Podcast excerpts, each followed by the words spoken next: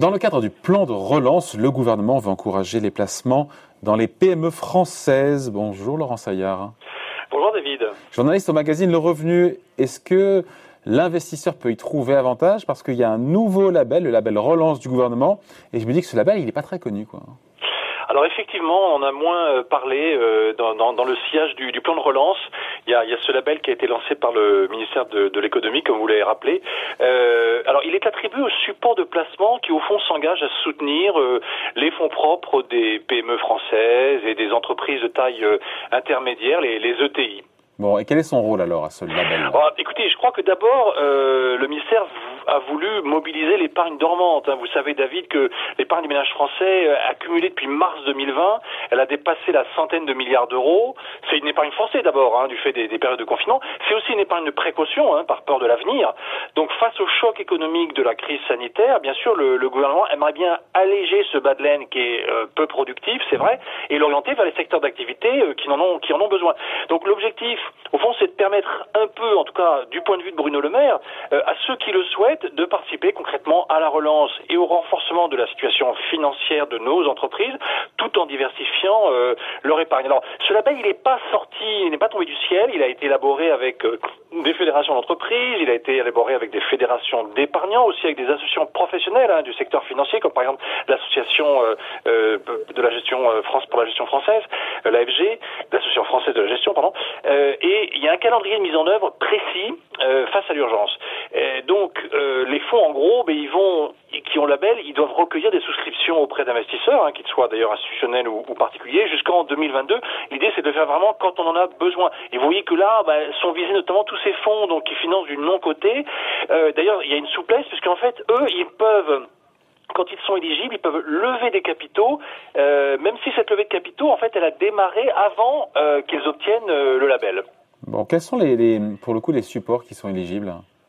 En fait, il y a, y a plusieurs types de, de, de, placements en fait qui peuvent postuler, et la plupart d'ailleurs peuvent être souscrits en fait dans des supports d'épargne grand public. Euh, en gros, je dirais que tous ces fonds euh, labellisés, ils vont se répartir en, en, trois catégories. Euh, les, les, plus nombreux, c'est justement les supports grand public. Euh, en fait, ce sont des, on va dire, c'est plus d'un grand tiers. C'est actuellement, c'est surtout des fonds existants qui sont investis dans des valeurs cotées et dont euh, un, bah, un, certain nombre sont bien connus de, des épargnants et de, de vos internautes ce sont des gestions, euh, notamment de sociétés de gestion indépendantes, donc ils peuvent être souscrits euh, dans des supports d'épargne classiques, hein, le compte titre, le PEA, le PEA PME, le plan d'épargne retraite, assurance vie ou même l'épargne salariale.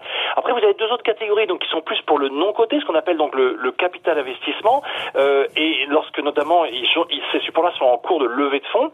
Alors il y a ceux qui sont réservés aux investisseurs professionnels, mais il y a aussi tous ceux qui sont pour les investisseurs non professionnels et, et que les épargnants connaissent bien, parce que dedans il y a notamment les fameux FIP, FCPI qui ont un avantage fiscal euh, à l'entrée.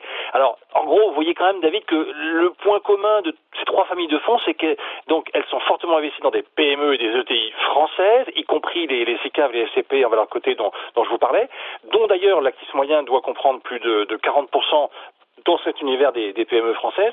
Alors avec une aussi une cohérence, on va dire euh, territoriale, c'est-à-dire que notamment tout ce qui est dans le capital investissement, eh bien, euh, l'idée c'est qu'il y ait une, une, implantation dans les grandes régions françaises, que qu'on investit dans les entreprises de Bretagne, de Nouvelle-Aquitaine, de la région sud de Provence-Alpes-Côte d'Azur, euh, par exemple.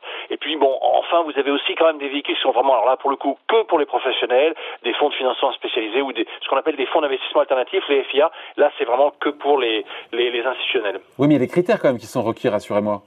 Oui, alors ce label, il va être accordé, enfin, il est accordé pour une durée de 4 ans. Hein. Alors, vous avez quand même la direction générale du Trésor, donc à Bercy, qui, qui, est là pour contrôler le respect des critères, ce qui suppose que si ben, certains manquent à leurs obligations, ben, ils perdront le, le label. Alors, pour l'obtenir, ce label, en fait, les fonds doivent investir au moins 30% de leur actif dans les sociétés dont le siège social est implanté en France et au moins 10% euh, justement, bah, très spécifiquement, dans des TPE, des PME, des ETI, euh, qu'elles soient cotées ou pas. Euh, en tout cas, euh, les fonds, donc, ils ont quelques contraintes, effectivement. Notamment, ils doivent participer à au moins 5 opérations d'augmentation de capital ou d'introduction en bourse par an, hein, donc c'est quand même beaucoup.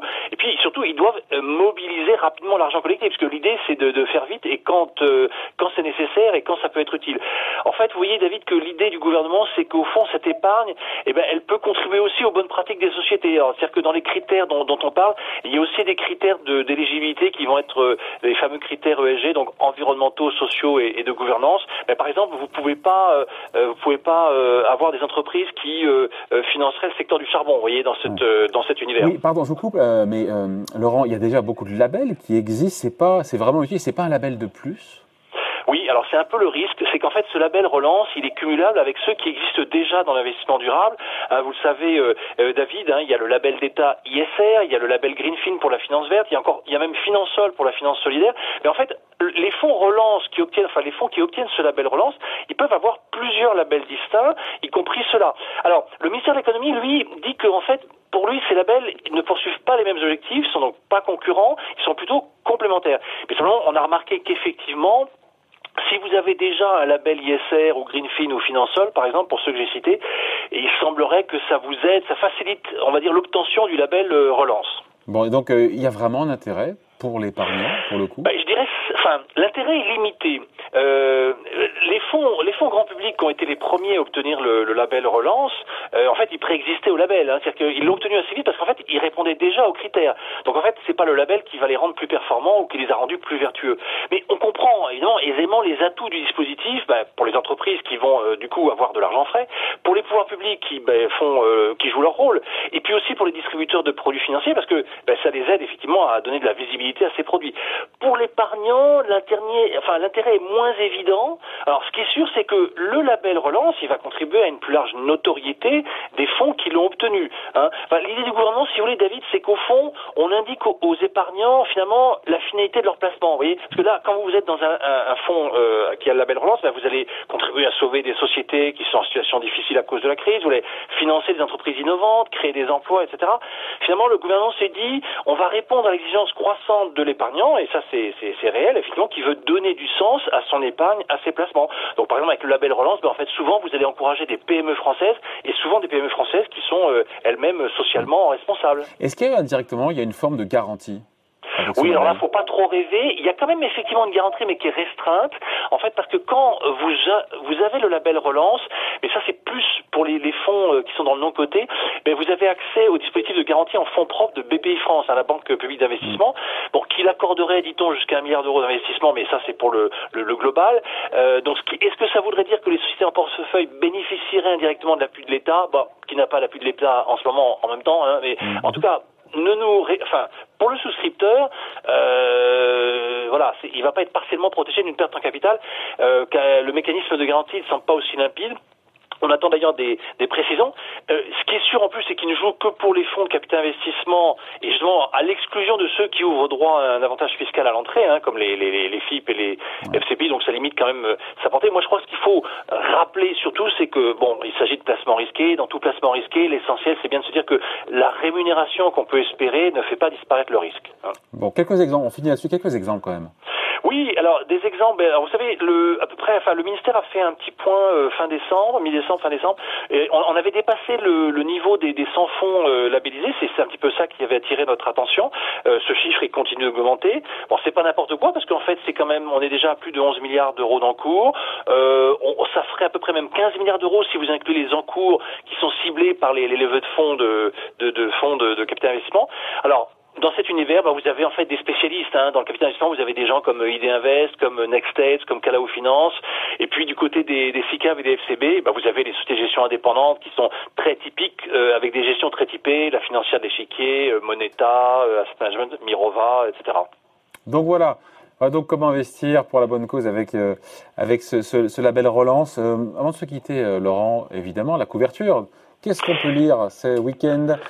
Dans le revue Hydrogène, des valeurs promises un bel avenir, les gens du monde, on avait la patronne qui était chez nous en début de semaine. Eh, ouais, voilà, un grand dossier central sur effectivement euh, l'hydrogène, avec euh, des conséquences euh, boursières, hein, puisque vous avez en fait dans ce secteur d'avenir où le, euh, le, il y a beaucoup d'investissements euh, en, en, jeu, et bien, vous avez des valeurs comme par exemple McPhee Energy chez nous, à Paris, qui, qui, a, qui, a, pris plus de 600% en moins d'un an. Vous avez des, des, valeurs aux États-Unis qui, qui, ont dépassé les plus de 5000% sur, sur deux ans. Donc, il se passe des choses. Il y a des grands acteurs français qui sont concernés aussi. Bon, on connaît Air Liquide, bien sûr. Hein.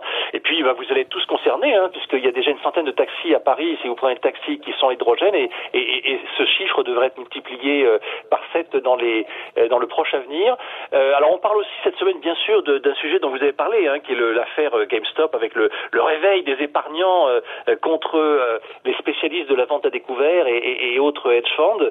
Et puis, on, part, on revient aussi un petit peu sur ce, ce, mécanisme toujours très imparfait, mais qui s'améliore de, de l'encadrement des, des, loyers, notamment à Paris, mais qui semble aussi, enfin, qui pose question à un moment où en fait ben, les loyers non seulement se stabilisent, mais pourraient même commencer à baisser.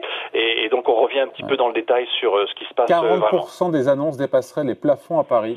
Titrez-vous, dont souvent de la part des particuliers d'ailleurs. Oui, euh, oui, oui, tout à fait. Alors il faut voir que ce chiffre, quand on le regarde sur dans le temps, puisque depuis que le mécanisme existe, bon, on voit qu'il a quand même tendance à diminuer. Enfin, ça fait toujours effectivement un chiffre important. Alors, il y a quelques précautions à prendre. voilà, être sûr que le bailleur en fait n'utilise pas le mécanisme du complément de loyer. Donc, faut, faut, faut regarder d'un peu plus près pour être sûr de, de, ce chiffre. Mais enfin, ça reste en tout cas un sujet qui va évoluer par lui-même parce que les loyers actuellement, ils devraient se stabiliser, voire même plutôt se calmer ou un peu baisser. Donc, voilà. Je sens que vous avez écrit un papier là-dessus.